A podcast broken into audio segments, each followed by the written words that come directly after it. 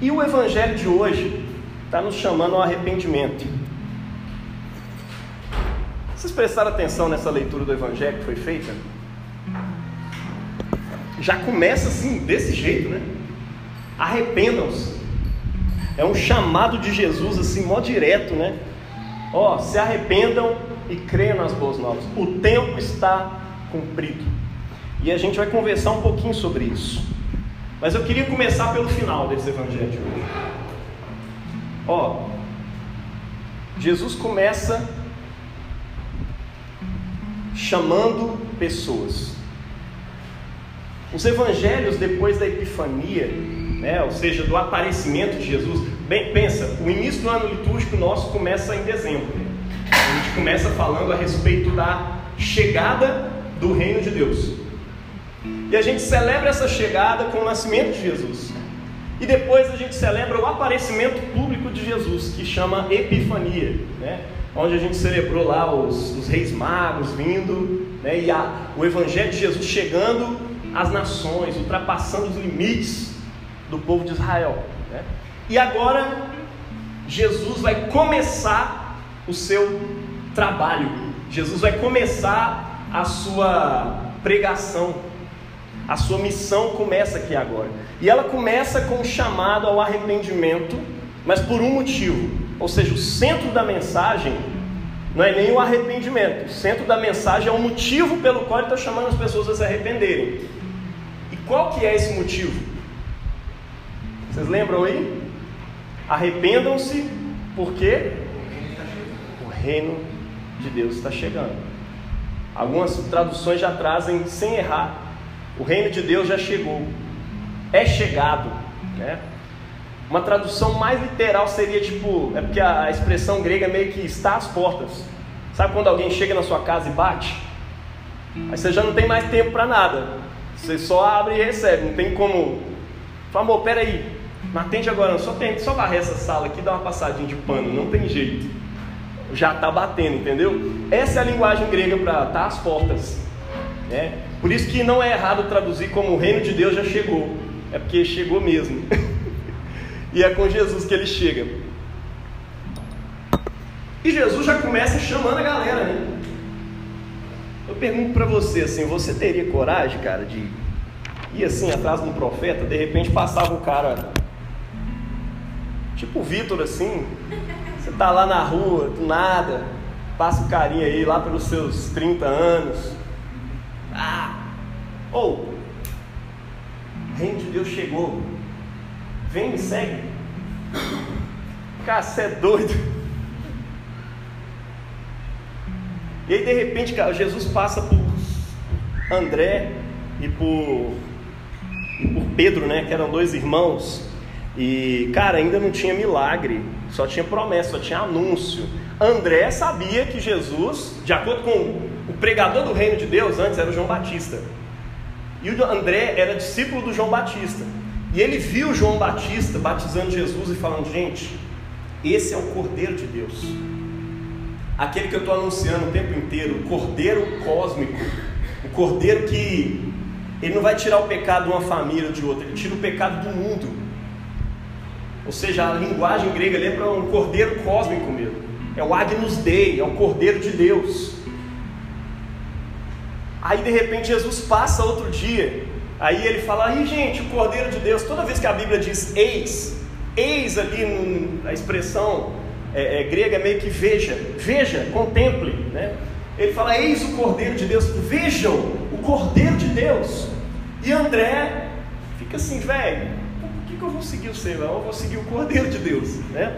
E aí Jesus passa e chama finalmente, falou: vem, Aí os caras vêm e falam, oh, vocês estão pescando aí, né? Eu vou fazer de vocês pescadores de homens. Eu fico imaginando o que passa na cabeça deles, né? Sei lá o que isso significa, mas deve ser doido, né? Vamos atrás, vamos seguir. E pior, né? O, o,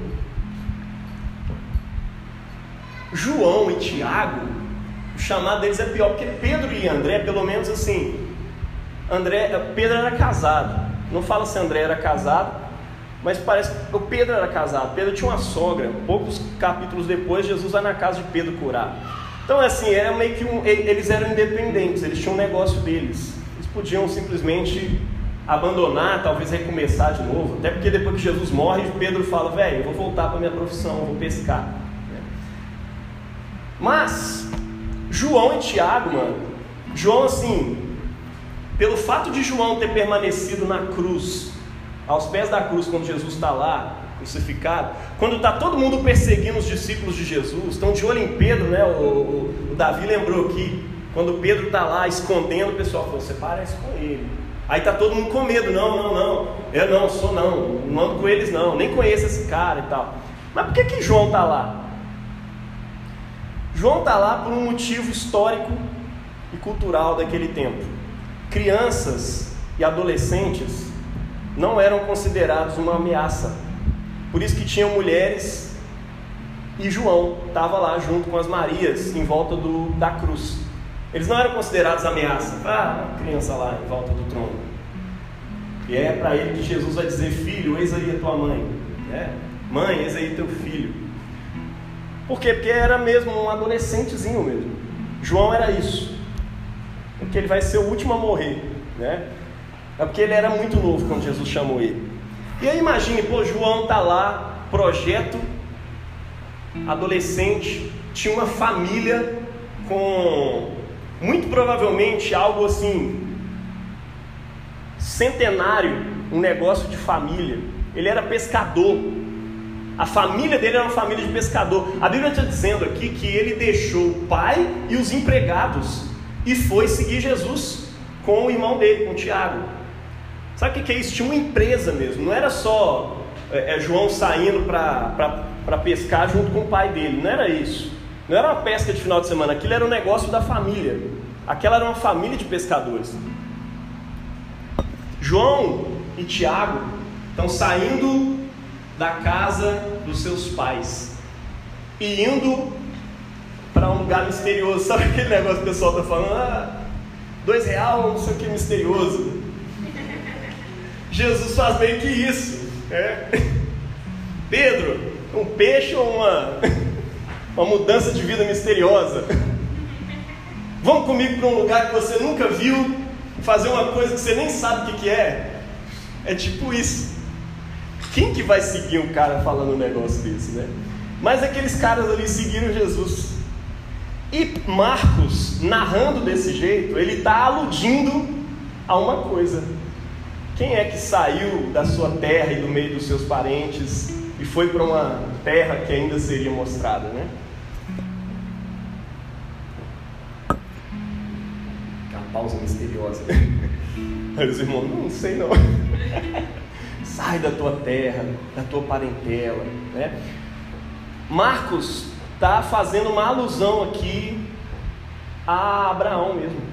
Sai da tua terra, sai do meio dos teus parentes, vem para a terra que eu te mostrarei. Só que a terra ali era o próprio Jesus. A terra ali era o reinado de Deus. Jesus começa anunciando que o reino de Deus chegou e que era para as pessoas seguirem ele confiar na palavra que ele estava trazendo, que ele chamava de boas novas, ele chamava de evangelho, evangelion em, em grego, que era uma palavra já conhecida daquele tempo lá. E por que, que aquela palavra era conhecida? Porque quando o imperador novo nascia, o pessoal escrevia Evangelho de César alguma coisa. O que, que isso significava para o Império Romano? Significava que uma nova era estava começando porque um novo imperador subiu ao trono e ele vai trazer paz e prosperidade. Normalmente não era bem assim, mas eles anunciavam assim. Então a palavra evangelho era uma palavra muito conhecida naquele tempo e ela anunciava a chegada de um novo reino. Quando Jesus vem falando arrependam-se e creiam no evangelho, ele está dizendo: olha, um novo reino está chegando agora. E vocês precisam se arrepender de tudo isso vocês vivem aí e seguir o projeto desse reino. E é para isso que ele está chamando ali. É como se Marcos estivesse dizendo, com esse tipo de narrativa, que Deus está fazendo uma coisa nova. É um novo Gênesis. Abraão é o pai na fé, não é assim? Pô, estou chamando um novo povo agora. Preciso que vocês façam a mesma coisa que Abraão agora. Larguem os seus parentes, né? Quem está casado é como se não tivesse. Quem compra é como se não comprasse. Vão largar tudo agora e vamos atrás. Fraga, vem comigo. Vocês vão seguir o projeto do reino. Né? Então, ele larga a terra, larga a parentela e vai para um rumo desconhecido. E Deus está ali fazendo uma coisa nova. É como se Deus estivesse escrevendo uma nova poesia. E ele precisa de um novo povo para escrever essa poesia nova. Marcos está brincando com as palavras desde o início. Se você ler lá o início, ele fala assim: princípio do Evangelho de Jesus Cristo. Por que, que ele faz isso? Toda vez que eles escrevem a palavra princípio, eles estão aludindo ao Gênesis. É como se Marcos estivesse dizendo: olha, um novo Gênesis está começando. Deus está recriando o mundo. O evangelho que a gente prega é novo céu e nova terra. É uma coisa nova está acontecendo em Jesus. É o nascimento dele que renova o mundo. E agora, quando ele começa a pregar, está na parte do Gênesis que vai falar de Abraão, já está no, no 12. É como se ele estivesse fazendo alusões ao Gênesis o tempo inteiro. Um novo Gênesis, uma nova vida está começando. Em quem? Em Jesus. Deus está fazendo uma poesia nova. E que poesia é essa? Essa poesia se chama Reinado de Deus. Era tudo o que eles esperavam, tudo o que eles ouviam nas sinagogas todos os sábados. O reinado de Deus. Todo mundo sabia alguma coisa sobre o reinado de Deus. Ninguém sabia exatamente como é que ia ser, mas todo mundo esperava o reinado de Deus. A esperança deles era que Deus ia vir a julgar o mundo e a grande esperança era que Deus ia fazer justiça para o pobre, porque o pobre não tinha dinheiro para comprar os juízes, e acabava que quem tinha dinheiro comprava os juízes, e aí eles mandavam no mundo os poderosos. É por isso que Maria, quando ela recebe o anúncio de que o Messias ia nascer por meio dela, o Magnificat, ou seja, a canção, a poesia que Maria faz, inspirada pelo Espírito Santo, diz que Deus derrubou do seu trono os poderosos e exaltou os humildes, e fez justiça ao seu povo. A esperança do reino de Deus é um trem que estava na cabeça daquele povo o tempo inteiro, só que era desconhecido.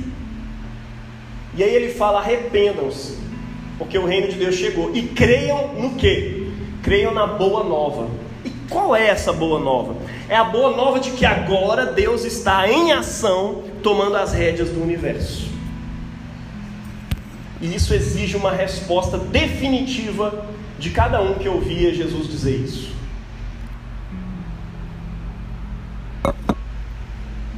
Falar que o reino de Deus chegou era uma boa notícia, porque era tudo que todo mundo esperava. Pô, tá todo mundo esperando. É você, Jesus? Sim, é comigo que vai acontecer isso. É claro, para Jesus provar isso para eles demorou um pouco, né? O pessoal vai, né? fica assim, vai na dúvida. Até na hora que ele morre, alguns vão abandonar o barco, porque, tipo assim, pô, cria até agora, porque você provou, cara, você expulsou demônio, ninguém faz isso se não for pelo poder de Deus. Você curou pessoas, você parou o vento e o mar, cara. Quem é esse que até o vento e o mar lhe obedecem? Você é o próprio Deus, você recriou os olhos de um cego do barro, igual Deus fez do barro, pega o barro, passa no olho. Você é o Messias, eu tenho certeza, mas quando ele morre, um judeu tinha uma certeza absoluta: o Messias não vai morrer, o Messias permanece para sempre. Né? Então, eles abandonam a Cristo. Talvez nesse dia a igreja foi reduzida a uma só pessoa, talvez. Maria que estava ali aos pés da cruz o tempo inteiro, confiando e crendo. Mas é interessante isso. Jesus vai provando, vai mostrando para eles, olha, os sinais. E é engraçado que a forma como Mateus escreve, a forma como Marcos escreve os sinais de Jesus, é sempre uma referência às profecias do Velho Testamento. Né? Então os olhos dos cegos se abrirão e os ouvidos do, do, do surdo se, se desimpedirão. Aí ele vai e anuncia a cura de um surdo, dizendo que o ouvido dele se desimpediu, porque ele está fazendo aludir a, a, alusões o tempo inteiro à profecia, mostrando: olha como a profecia está se cumprindo nele. Ele faz coisas, ele abre os olhos aos cegos, o coxo salta como um servo. Aí a Bíblia vai narrando que o cara de um salto se coloca de pé. Ou seja, o tempo todo está dizendo que as profecias estão se cumprindo no Messias que é Jesus. Marcos está fazendo isso. E Jesus está dizendo: olha, creia na boa nova. Eu sou a boa nova. A boa nova é o conteúdo que eu estou trazendo. E se isso é verdade, significa então, de acordo com as profecias, que Deus está em ação. Ele vai tomar as rédeas do universo e agora as coisas vão funcionar. É por isso que eu estou chamando de evangelho. Não é porque um novo imperador surgiu, é porque agora o Rei dos Reis vai tomar o seu trono. Deus vai governar o mundo através de Jesus. É isso que ele está anunciando. Está dando para entender? Esse é o anúncio. Essa é a boa notícia. Tem gente que acha que a boa notícia é dizer se arrepende, porque senão você vai para o inferno. A boa notícia é se alterou seu cabelo, ele está roxo. Ó, sei não, hein? Se eu fosse você, eu tirava esse cabelo roxo. Que senão vai que Deus vai vir aí, vai manda você para o inferno. Gente, isso não é boa nova nem aqui nem na China. Isso não é boa nova. A boa notícia do Evangelho é Deus está em ação. Ele tomou o trono do universo e ele abriu as portas de entrada para que várias pessoas, além do povo de Israel, se tornem seu povo também. Todos vocês podem ser povo de Deus. Como? Por meio do Messias, por meio de Jesus. É por isso que ele está dizendo: creia nas boas novas, creia na boa notícia que eu estou trazendo para vocês. A nossa forma de pregar o Evangelho precisa mudar, gente, diante disso aqui. A gente tem que olhar para Jesus e falar: vou pregar igual ele. Vou parar de ficar pregando para o pessoal: oh, tu é do inferno, Deus te odeia.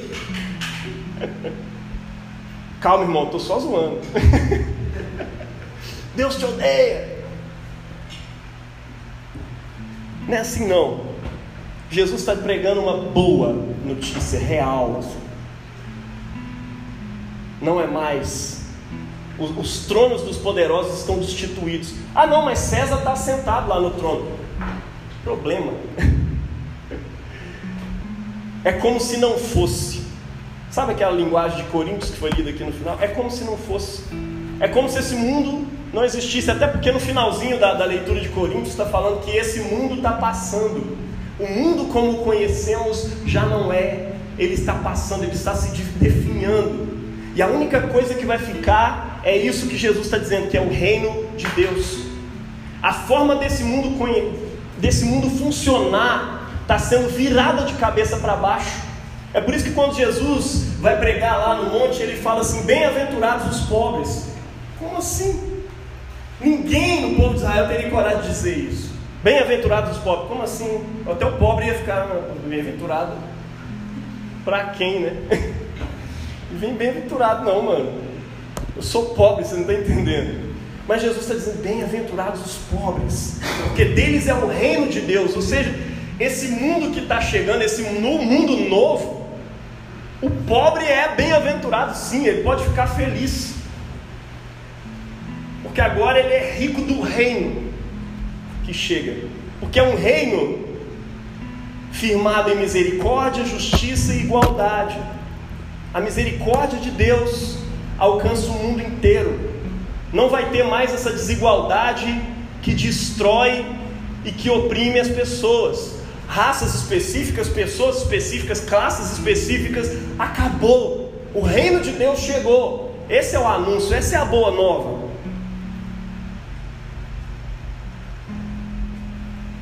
Pobres, fiquem felizes. Tá bom, é isso. Eu vou me alegrar. Bem-aventurados os mansos, os humildes. Pô, humilde não é bem-aventurado, não. Mas agora é. É como se Jesus estivesse invertendo a ordem das coisas, porque o reino de Deus chegou. E agora nós vamos girar tudo, tudo vai funcionar de cabeça para baixo. os valores que esse mundo tem serão subvertidos pelo reino de Deus. Nós cristãos somos as pessoas que acreditam nisso. E nós acreditamos que isso começou quando Jesus foi pregado na cruz do Calvário. Três anos depois desse anúncio. Ele está só dizendo: olha, está às portas, está chegando. E aí de repente ele sobe no seu trono de madeira. O trono onde ele está sendo crucificado. É por isso que esse evangelho é loucura para o judeu, é loucura para o grego, porque ninguém, nenhuma religião no mundo ousou pregar um Deus crucificado. Isso é exclusivo, meu irmão. Você pode até dizer que o cristianismo tem elementos parecidos com todas as religiões e que no final das contas, tem gente que fala isso, né? Aí tem isso, aí tem aquilo, tem um negócio da ressurreição e tal. E no final das contas, o cristianismo é só um compilado de várias religiões. Meu irmão, nenhuma religião prega um Deus morto, uma vitória que acontece na cruz. Não se engane. Nenhuma religião prega a derrota, só nós. A gente gosta de você precisa ser derrotado. Você precisa ir para a cruz junto com Jesus. Sabe por quê? Porque da perspectiva dele, grande é aquele que é servo dos outros. Se alguém quiser ser o primeiro, seja o último, o servo de todos. A autoridade do ponto de vista do reino de Deus, ela é medida pelo serviço. E eu pergunto para você que já foi evangelizado, evangelizada: existe algum serviço maior que alguém pode prestar por você do que aquele serviço que Jesus fez lá na cruz do Calvário, morrendo pelos seus pecados como o cordeiro cósmico? Meu irmão, não tem. E é por isso que a cruz era o seu trono, porque ali ele dá a sua vida em favor de muitos. Se poder é serviço no reino de Deus, ali ele toma o poder do universo inteiro. Porque ninguém jamais poderá fazer um serviço do tamanho do dele. Ele é o servo de todos os irmãos. E ele nos ensina a servir a partir dele. Esse é o reino que ele está anunciando. O reino do serviço, o reino do amor. E aí ele começa dizendo: cumpriu-se o tempo. Em grego é Kairos. Tem gente que faz altas malabarismo com essa palavra, né? Kairos. Ah, o Cronos é o tempo dos homens, Kairos é o tempo de Deus. Não, desculpa te desiludir. Não, Kairos é tipo assim: existe o tempo onde você vê árvores por aí. E quando a árvore, sabe, pé de manga, de repente chegou o tempo das mangas amadurecerem. Normalmente esse tempo agora, né? Começa a dar mais manga, né? Ou seja, nós estamos no Kairos da manga, ou seja, é tempo de manga. Ou seja, esse tempo não é comum, é um tempo especial, é um tempo que a manga produz manga. É o tempo que a mangueira produz manga. Isso se chama Kairos. Ou seja, o Kairos é um tempo específico. Quando chegar na Páscoa, nós estamos num tempo específico, é o Kairos da Páscoa.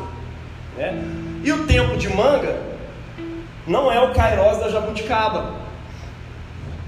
Não é o Kairos da banana. Apesar que a banana fica dando o ano todo, né? Mas as outras frutas têm épocas, assim. É, isso é Kairos, da perspectiva o grego antigo, né, no qual foi escrito a, a, o Novo Testamento. É isso. Kairos é o tempo de alguma coisa acontecer, é o, é, é, é o frutificar das coisas, né? Então, assim, o que, que Jesus está dizendo? Cumpriu-se o tempo. É Kairos. Kairos de quê? Das profecias. As profecias do reino de Deus madureceu. É isso. As profecias estão maduras. Está na hora de colher. Eu estou aqui. É disso que ele está falando. Arrependam-se, confiem na minha boa notícia. Arrependam-se, confiem na boa nova. Qualquer um hoje em dia entenderia se arrependam-se como para de pecar e vira cristão, né? Mas o que Jesus está falando aqui é um pouco mais profundo que isso. É claro, não quer que você continue pecando e tal, mas as palavras arrependam-se não tem a ver diretamente com um arrependimento moral, esse tipo de coisa. Ah, para com isso, para com aquilo, tal, não sei o quê. Olha, arrepender-se é uma coisa que está ligada diretamente com a boa notícia. Qual que é a boa notícia? O reino de Deus está na porta, está batendo ali. Ou seja, já chegou, não tem jeito de fazer mais nada, só vão para o reino de Deus. Se o reino de Deus é a chegada de Jesus, é o tempo em que Deus destrona os poderosos e faz justiça e tal nesse mundo e tal. Creia nessas boas novas. Se, o, se a boa nova é sobre o reino de Deus, do que ele está pedindo você para se arrepender? Dos outros reinos. Cada um naquele tempo tinha a sua forma de trazer o reino. Cada um naquela forma acreditava numa forma em que o reino trazia. Por exemplo, os fariseus acreditavam que se todo mundo fosse mais moralista, mais certinho, aí a gente traria o reino de Deus. Os essênios não acreditavam em nada que tinha a ver com o templo e com as sinagogas. Eles eram os caras que iam para o deserto e pregavam que o reino de Deus ia vir quando todo mundo largasse o sistema religioso e político e fosse para o deserto. Tinha uns outros caras malucos lá que chamava Zelote. Eles acreditavam que o reino de Deus vai ser quando a gente conseguir matar o imperador e tomar as rédeas do trono e o povo de Deus vai inaugurar o reino de Deus. Eram os revolucionários daquele tempo, nacionalistas. E era o tipo de gente que ficava em cima dos muros e das árvores esperando passar um general romano. Quanto mais alta a patente, mais gostoso era puxar aquela flecha e eles atiravam bem no pescoço para matar. E assim o reino de Deus ia chegar. Essa era a ideia do reino de Deus. Revolucionários. Hoje em dia tem muito também. Tem muita gente acreditando que o reino. Que o que é o reino? Às vezes você tira Deus aí e fala um reino, um mundo melhor vai chegar. Né? E o mundo melhor vai chegar quando a gente subverter a propriedade privada dos meios de produção. Aí o mundo muda. o mundo novo vai chegar quando todo mundo for livre para prosperar sem intervenção do governo O mundo vai chegar quando o conservadorismo bem estrito se instaurar. E aí todo mundo vai ficar certinho e o mundo vai ser melhor. A gente tem nossas esperanças, né?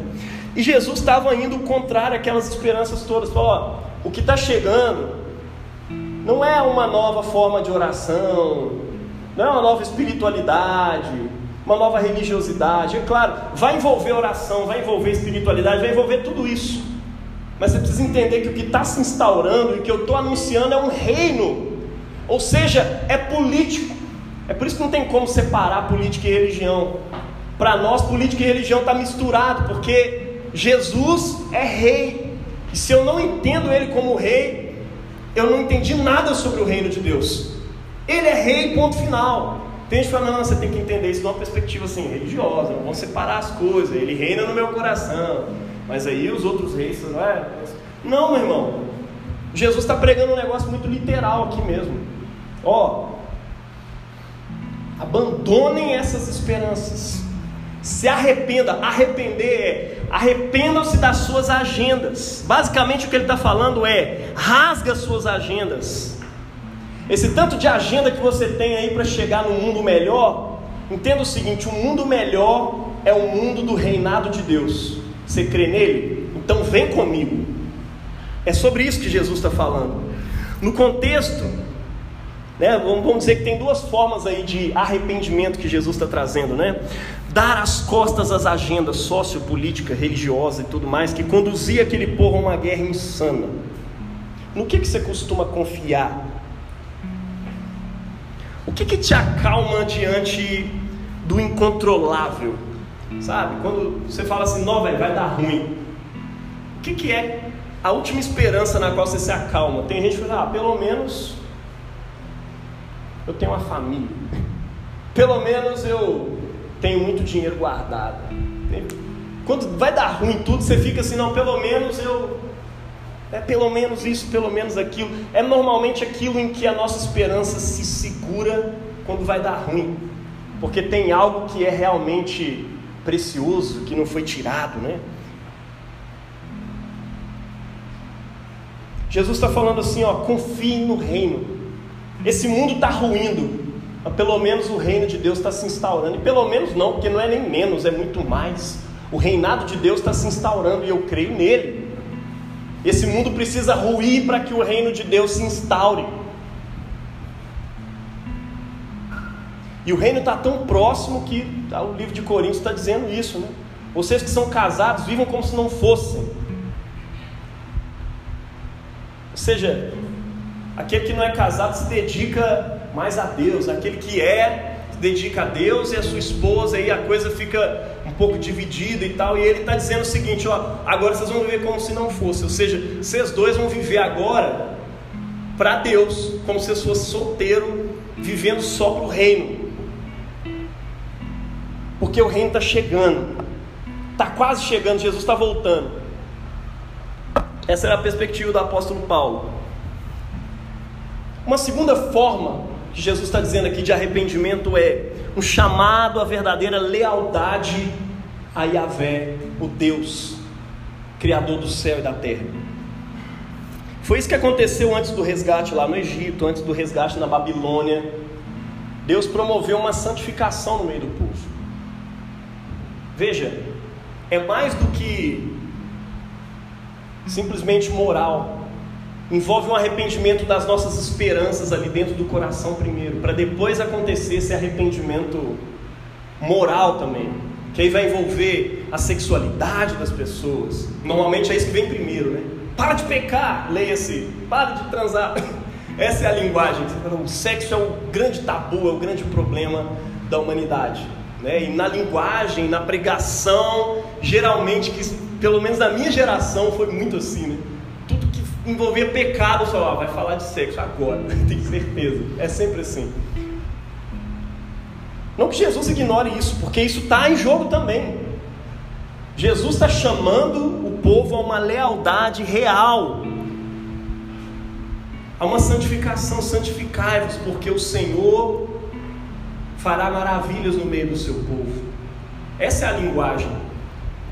Se Deus está resgatando o povo de Israel, agora ele vai começar a santificá-lo. Como é que ele faz lá no Egito? Ele manda uma praga para cada deus egípcio. E não se engane, o povo de Israel se envolvia com esses deuses. É por isso que Deus está ali, ó, pá, quebrando cada um desses deuses. Tudo que era ídolo, o Senhor foi punindo. Era o dia dos falsos deuses caírem.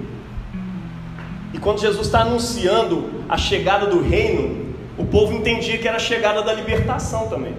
E toda vez que Deus ia libertar o povo de Israel, antes vinha uma onda de quê? De santificação. Por isso que Elias vem aplainando os caminhos. Os lugares, as colinas serão aplainadas. Por isso que vem João Batista e fala: preparai o caminho para o Senhor, porque Ele está chegando. Está dando para entender? Preparem-se também em santidade, porque o reino chegou.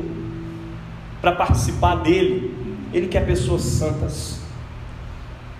Ser santo é ser leal a Cristo, é ser leal a Deus e a Sua palavra.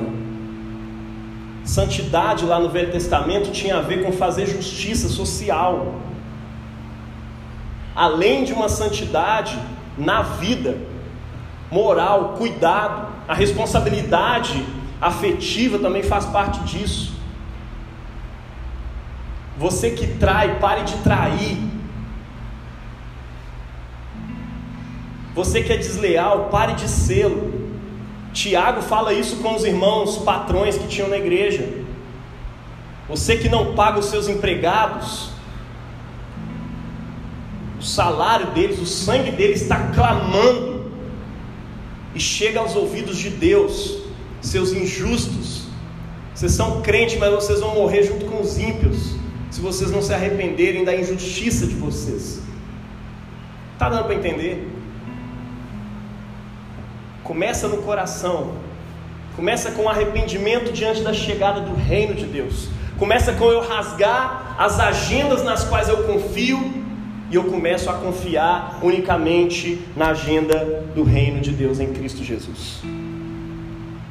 E aí sim, isso vai envolver a minha moral, vai envolver um monte de coisa. O que ele está dizendo? Confia unicamente na minha boa notícia, na chegada do reino de Deus.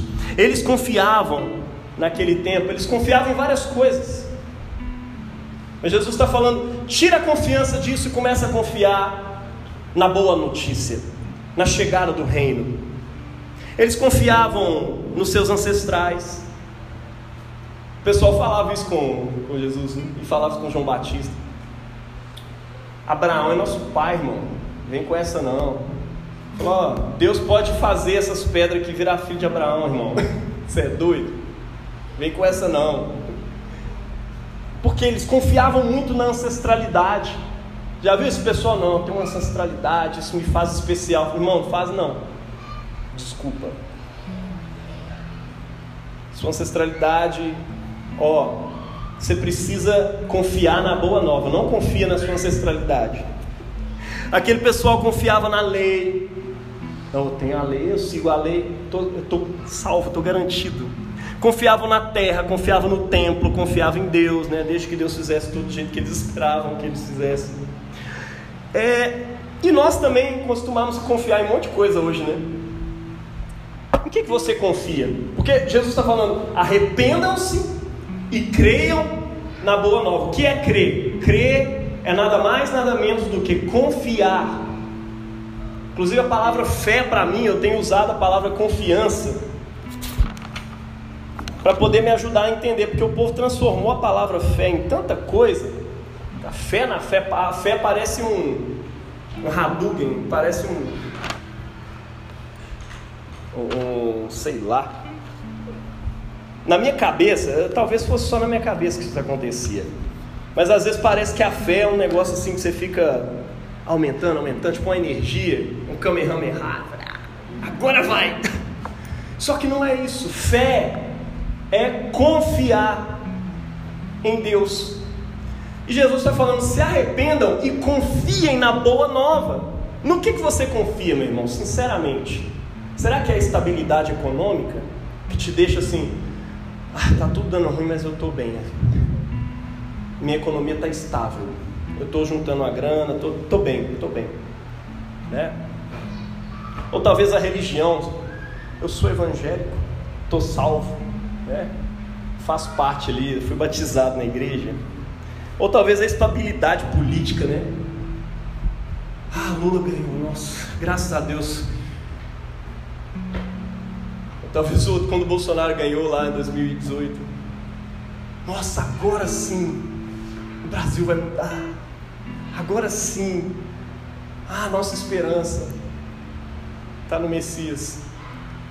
É tipo, nossa, agora. Aí quando acaba, nossa, agora vai dar tudo errado, sabe? Quando parece que aquilo é a única coisa que existe. Se de repente o PT sai do governo, aí a pessoa, nossa, cara, não tem jeito mais, acabou. A esperança foi embora, parece os discípulos quando Jesus morreu. No que, que você confia, irmão, sinceramente? Porque o que Jesus está dizendo é que os reinos desse mundo estão ruindo, as esperanças desse mundo precisam cair. Tem outros que colocam sua esperança assim na família, no dinheiro, no sucesso, no prestígio, né? Ah, posso morrer em paz agora, minha história vai ser lembrada. casa, ah, pelo menos eu tenho uma casa, eu tenho bens. Meu irmão, essas coisas todas vão ruir, tudo isso vai desaparecer. Está chegando um dilúvio, meu irmão. Jesus ele compara o reino de Deus com um dilúvio que vai chegando. E o homem que constrói a sua casa na areia é aquele que constrói a sua vida confiando nesse mundo que está passando. Mas aquele que confia na boa nova do reino, é alguém que está investindo em algo que ainda não vê, mas ele sabe que é aquilo que vai instaurar, ele sabe que é isso que vai ficar. Minha esposa fica lendo muita coisa sobre investimento, né? assistindo uns vídeos no YouTube e tal. Ah, você está sabendo que tal coisa assim, assim, a única coisa que vai vingar, o resto aí vai tudo cair e tal. Aí você fica assim, velho, o que, que eu faço? Ó, investe seu dinheiro todo nisso aqui. Tem um povo muito louco aí, velho, investindo dinheiro em tudo. Aquela bet. num bet dessas da vida aí. Cara, O reino de Deus é tipo isso. Jesus está dizendo: olha, eu, se eu fosse vocês, eu investiria toda a vida de vocês no reino que está chegando. Porque quando esse dilúvio chegar, a casa que está estabelecida em cima da areia desse mundo que está passando vai ser destruída de com força.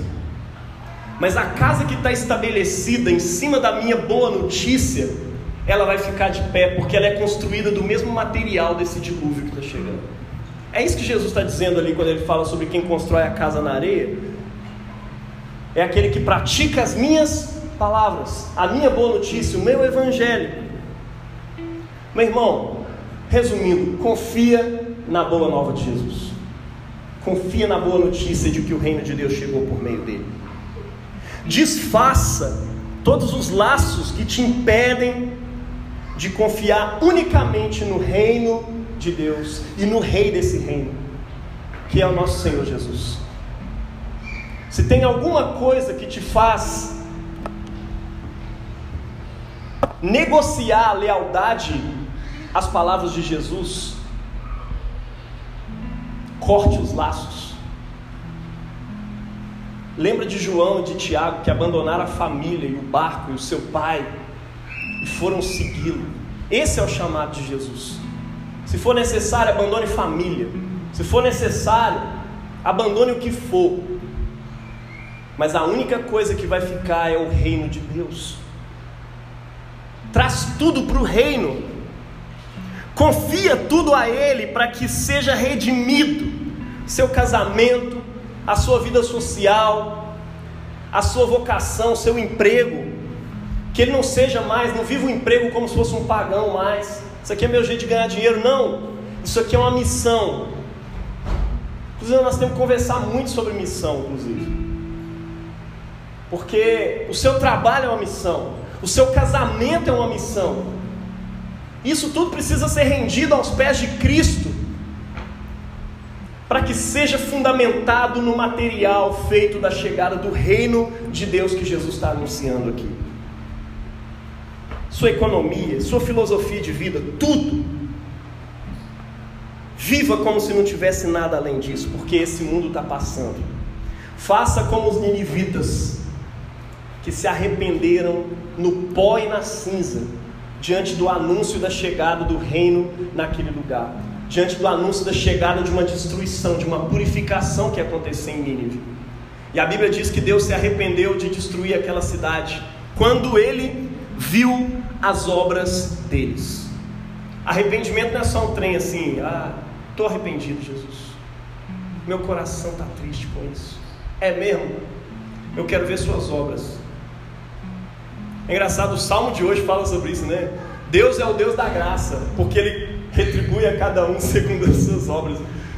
Uma pessoa estritamente calvinista deve olhar e não, não deu para entender não. É Deus que dá a graça, meu irmão, é Ele que faz essas coisas. Faça suas obras confiando nele. Demonstre frutos dignos de arrependimento. É isso que o, o, o antecessor de Jesus pregou. Deem frutos dignos de arrependimento, ou seja, pratiquem coisas que demonstrem que vocês realmente estão arrependidos, não só fica ali arrependido no coração, joga cinza na cabeça, mas eu quero ver as obras, porque a Bíblia diz lá em Jonas 3,10 que Deus viu as obras deles e se arrependeu de destruir aquela cidade.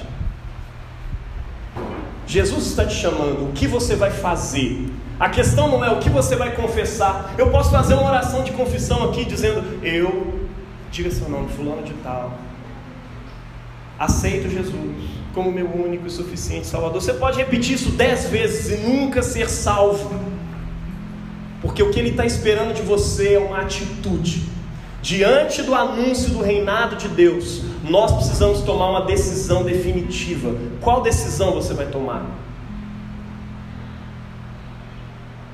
Jesus está dizendo isso para você hoje, na atualidade litúrgica desse texto. O reino de Deus está vindo. O reino de Deus, na verdade, já chegou. O rei está sentado sobre o trono. O que você vai fazer quando esse dilúvio chegar? Não foi fácil naquele tempo e não é fácil agora também. abandonar tudo e seguir Jesus. Mas foi o que Pedro, André, Tiago, João fizeram, Teresa, Agostinho, Lutero, Francisco e muitos outros. Abandonaram tudo e foram seguir Jesus. E é o que cada um de nós é chamado a fazer hoje. Eu convido você a fazer isso. Se desiluda dos seus ídolos, meu irmão. Creia no Evangelho de Jesus. Se arrependa e creia. Deus abençoe você na prática dessa palavra. Em nome do Pai, do Filho e do Espírito Santo.